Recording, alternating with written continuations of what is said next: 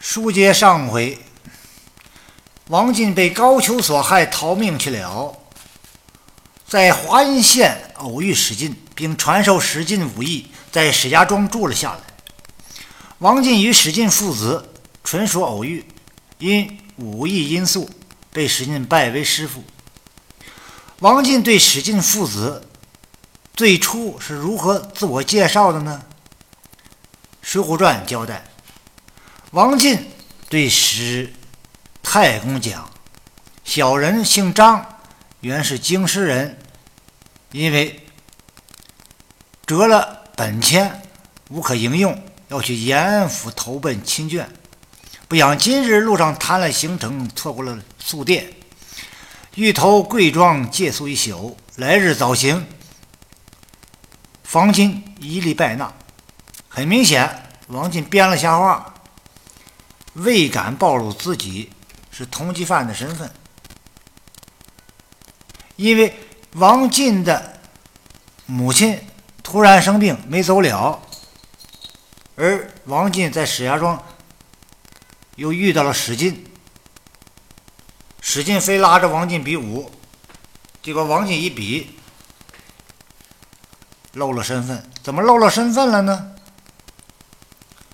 王进三两下就把史进给弄服了，史进倒没觉得怎么着，但是史进的老爹史太公看出门道了，要不说怎么是姜是老的辣呢？史太公对王进先前的介绍有了怀疑，所以史太公就说。师傅如此高强，必是个教头啊！小儿有眼不识泰山呐。王进一看被史太公识破了，所以说王进也痛快表明了自己的身份。王进一笑，说：“奸不思欺，巧不思瞒。小人啊，不姓张，我是东京八十万金教头王进。因为最近。”得罪了一个新任的高太尉，高太尉以前被我父亲打过，现在做了殿帅府太尉，怀些旧仇，要办我，我与他也合不来，也不能与他争，所以说我们母子二人要去延安府逃命去，不想来到这里。得遇你们父子二位如此看待我，又蒙救了老娘。既然令郎想学武，小人一力奉教。只是令郎学的都是花棒，好看不好用啊！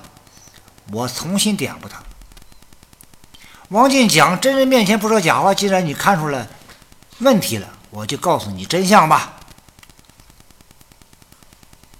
但是王进应当讲，介绍的也有学问，既表明了自己的身份，也表明，既然让我儿子让我教你儿子学武，你儿子这个学的不怎么地，也没什么真本事，需要我从头给他理顺了。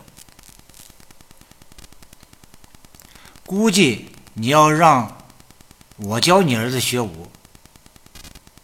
不会举报我吧？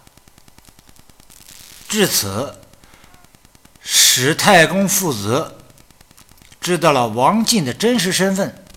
那么，史太公的表现是怎么样的呢？史太公见了就说：“我儿可知书了？快来拜师。”史太公说：“呀，儿子，你知道为什么打不过人家了吗？”你遇到高人了，快来拜师吧。至于通缉犯的事儿，没理会。而且半年之后，王进要离开，史进父子还送了王进一百两银子。通过前面介绍，史太公父子可是触犯了刑法了。为什么这么讲？我国刑法第三百一十条规定的是窝藏包庇罪。何为窝藏包庇罪呢？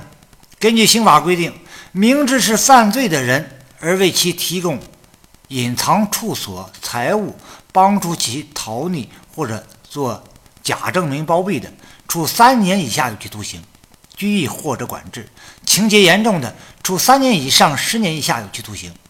小说中，史进父子明知王进是通缉犯，而收留王进，提供王进隐藏住所，并赠送财物，构成窝藏罪。